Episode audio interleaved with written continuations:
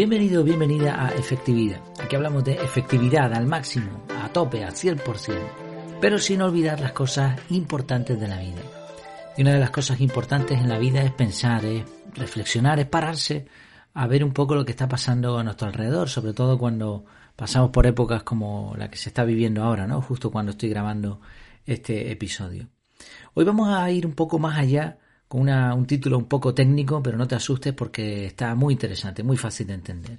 Hoy vamos a hablar de la relación entre la efectividad y el método científico. El método científico y la efectividad. Pero antes déjame que te recuerde que en efectividad.es tienes el curso de productividad personal CAR. Un método que te va a ayudar a ser mucho más efectivo, a ser más organizado, a cumplir tus metas, poniendo en marcha tus prioridades, tus proyectos y además eliminando de forma automática, de forma consecuente, el estrés. Además del curso online, eh, para que te deje un cupón de descuento en las notas del programa, también tienes la opción de escucharlo, de, tener el curso en formato audio. ¿Y qué tienes que hacer para conseguirlo? Pues simplemente apoyar este podcast con una pequeña contribución mensual. Eh, ¿Cuánto estás dispuesto a invertir en ti mismo? ¿Cuánto estás dispuesto a invertir en tu desarrollo personal? Bueno, a veces nos gastamos mucho dinero en cualquier cosa, pero después en este tipo de, términos muy poco. Y, bueno, en el equilibrio está la clave, por supuesto, ¿no? Pero aquellos que invierten en su tiempo, en su desarrollo, después con el tiempo ven resultados. Así que te animo a, por lo menos a que lo valores, a que le eches un vistazo. Vamos allá. De hecho, vamos a hablar hoy de eso un poco. El método científico y la efectividad es el título de hoy. Eh, una de las claves de la efectividad de ser, para ser personas realmente efectivas es contarnos la verdad. No la verdad absoluta de todas las cosas que existen, pero tampoco nuestra verdad, nuestra única verdad relativa y subjetiva, totalmente sesgada.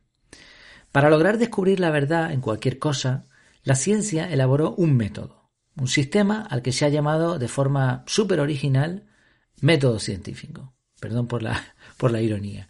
El método científico es un método mm, universal y ampliamente aceptado. Hay variaciones, como por ejemplo el método empírico, pero básicamente se da por, por bueno, por aceptado, que hay siete pasos del método científico que más o menos siguen una, una misma rutina. El primer paso sería la observación. Tú observas algún fenómeno que te resulte llamativo, interesante, se utiliza el sentido de la vista, pero también puede ser otras percepciones como el oído, el tacto o una sensación. Da igual. Observas. Segundo paso, experimentación. Se repite el fenómeno una y otra vez, cambiando variables y observando los resultados. Normalmente este proceso evidentemente se realiza en laboratorio para evitar influencias no controladas que falseen los resultados. Así que tú observaste algo y ahora eso lo repites y experimentas con él, ¿no? Tercero, medición. Se guarda toda la información en forma de datos comparando los resultados con unidades de medida. Para eso ya se han inventado un montón de unidades de medida, ¿no? Como los centímetros, los grados, etc. Cuarto, hipótesis. Ya has observado, ya has experimentado, ya has medido y ahora, fíjate, cuarto paso, ahora, llegados a este punto, se formula una hipótesis. Es decir, creo que esto está sucediendo por este motivo o esto sucede de esta manera. Todavía sigue siendo una teoría, una creencia, no más, pero ya tienes una base mínima para llegar a una conclusión. Ya has observado, ya has experimentado, ya has medido. Quinto, falsabilidad.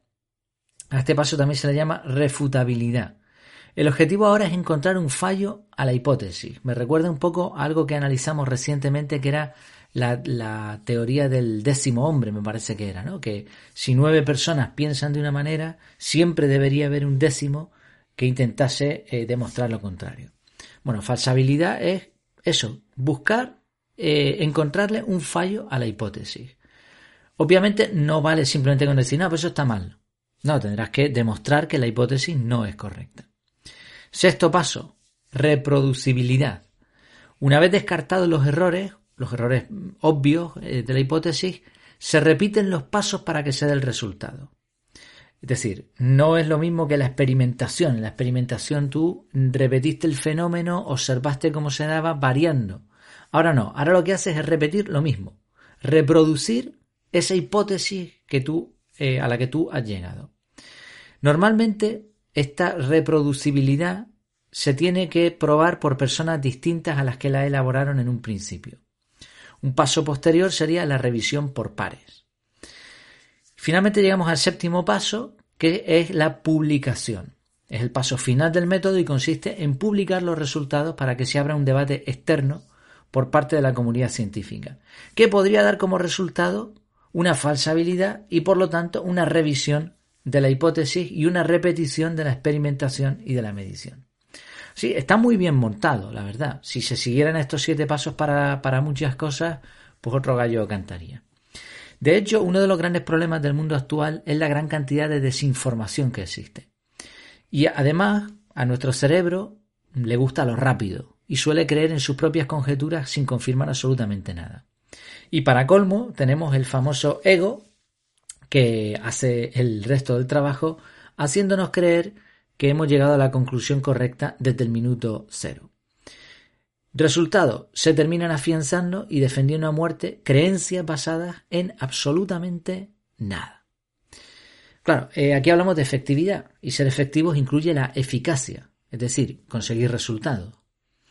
Y es muy fácil engañarnos a nosotros mismos y creer que hemos conseguido un resultado cuando en realidad no ha sido así. ¿A dónde quiero llegar? Podríamos creer que somos personas efectivas o personas productivas cuando realmente no lo somos. ¿Por qué? Porque no hemos seguido ningún paso mínimamente relacionado con el método científico. No nos hemos contado la verdad. Pongo un ejemplo. Un trabajador, trabajador de una empresa cualquiera, se observa a sí mismo y llega él solo a la conclusión de que es una persona altamente productiva. Incluso piensa que con el tiempo es más productivo que antes, es decir, que ha ido mejorando. Esta observación es el primer paso del método. Si te fijas, paso, eh, pasos del método científico, primero observación. En realidad, lo que ha hecho es observar. Vale, hasta ahí bien.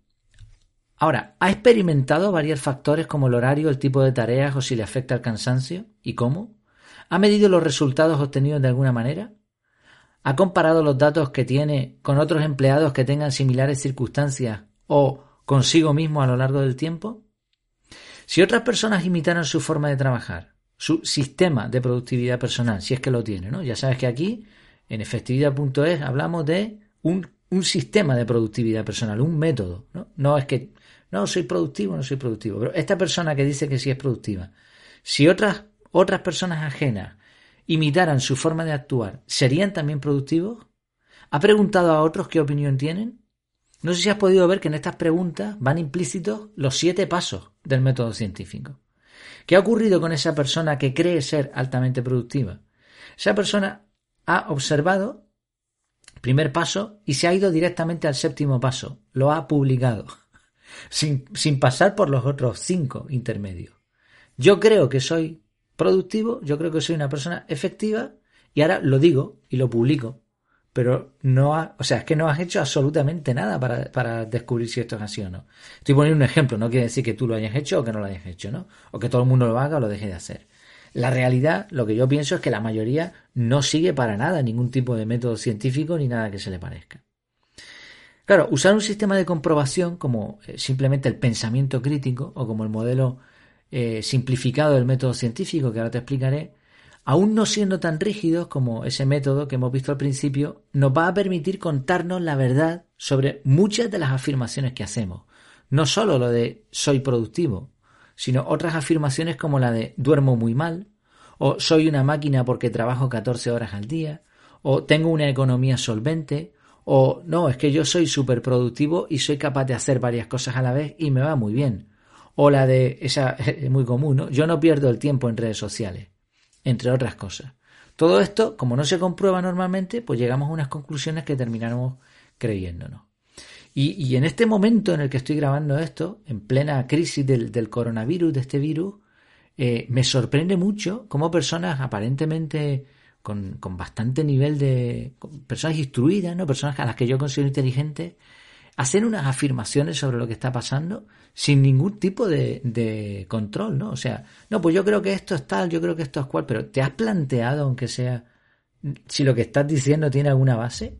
Claro, tú puedes escuchar las noticias o lo que dice este gobierno o el otro gobierno, da igual, y puedes llegar a unas conclusiones en base a eso, pero ¿tú realmente te fías de la información que te están dando?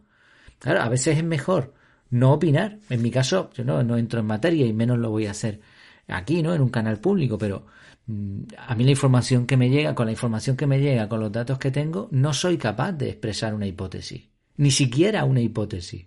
Porque es que la observación es, es muy pequeña. O sea, los datos que tenemos son muy pocos. Y sin embargo la gente pues dice, no, pues yo creo esto, no, pues está, pues tú estás equivocado, pero sin ningún tipo de base. Y claro, así nos va, ¿no? Porque muchas veces lo que ocurre es eso, que la efectividad se pierde en el camino porque no nos estamos contando la verdad desde el principio. Entonces propongo un método científico simplificado, muy simple. Consistiría en lo siguiente. Primero, realicemos una pregunta. En vez de afirmar, yo duermo mal. Una afirmación, no. Pregunta, ¿duermo realmente mal? ¿Yo duermo mal? Realizamos una investigación. Construimos una hipótesis. Bueno, en base a esta investigación que he hecho, creo que duermo mal. Ahora, lo experimentamos, cambiamos, ¿no? Pues sí, oye, si estamos durmiendo, nos acostamos a tal hora, vamos a acostarnos más temprano, etcétera. No estoy poniendo ejemplos según se me ocurre. Analizamos los resultados y por lo tanto tenemos una conclusión. Ahora, si esa conclusión es cierta, si es correcto lo que hemos llegado, pues hacemos un informe y lo dejamos registrado. Si esa hipótesis que teníamos al final no resultó cierta, sino falsa o parcialmente falsa, pues volvemos a construir otra hipótesis, otra probabilidad. Es un, es un modelo simplificado, igual es un poco difícil de explicar por aquí. Si quieres en efectividad.es, en la página, en el artículo correspondiente a este audio, tienes el dibujito con este, con este esquema. Pero bueno, básicamente la idea es como, como hemos dicho desde el principio, ¿no? Contarnos la verdad.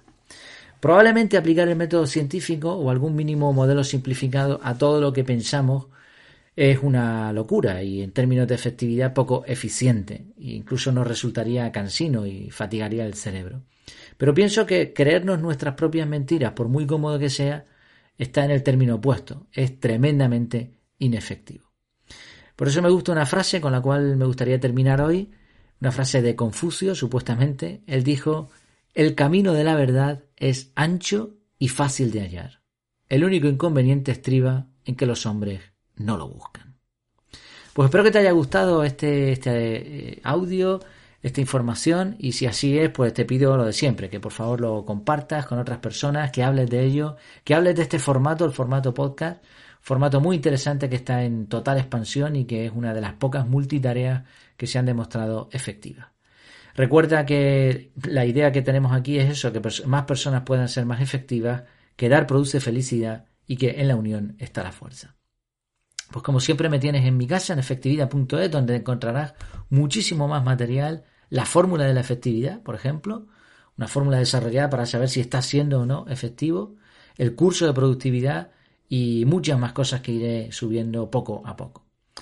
Pues nada, espero que nos veamos pronto, virtualmente claro está, mientras tanto, que lo pases muy bien.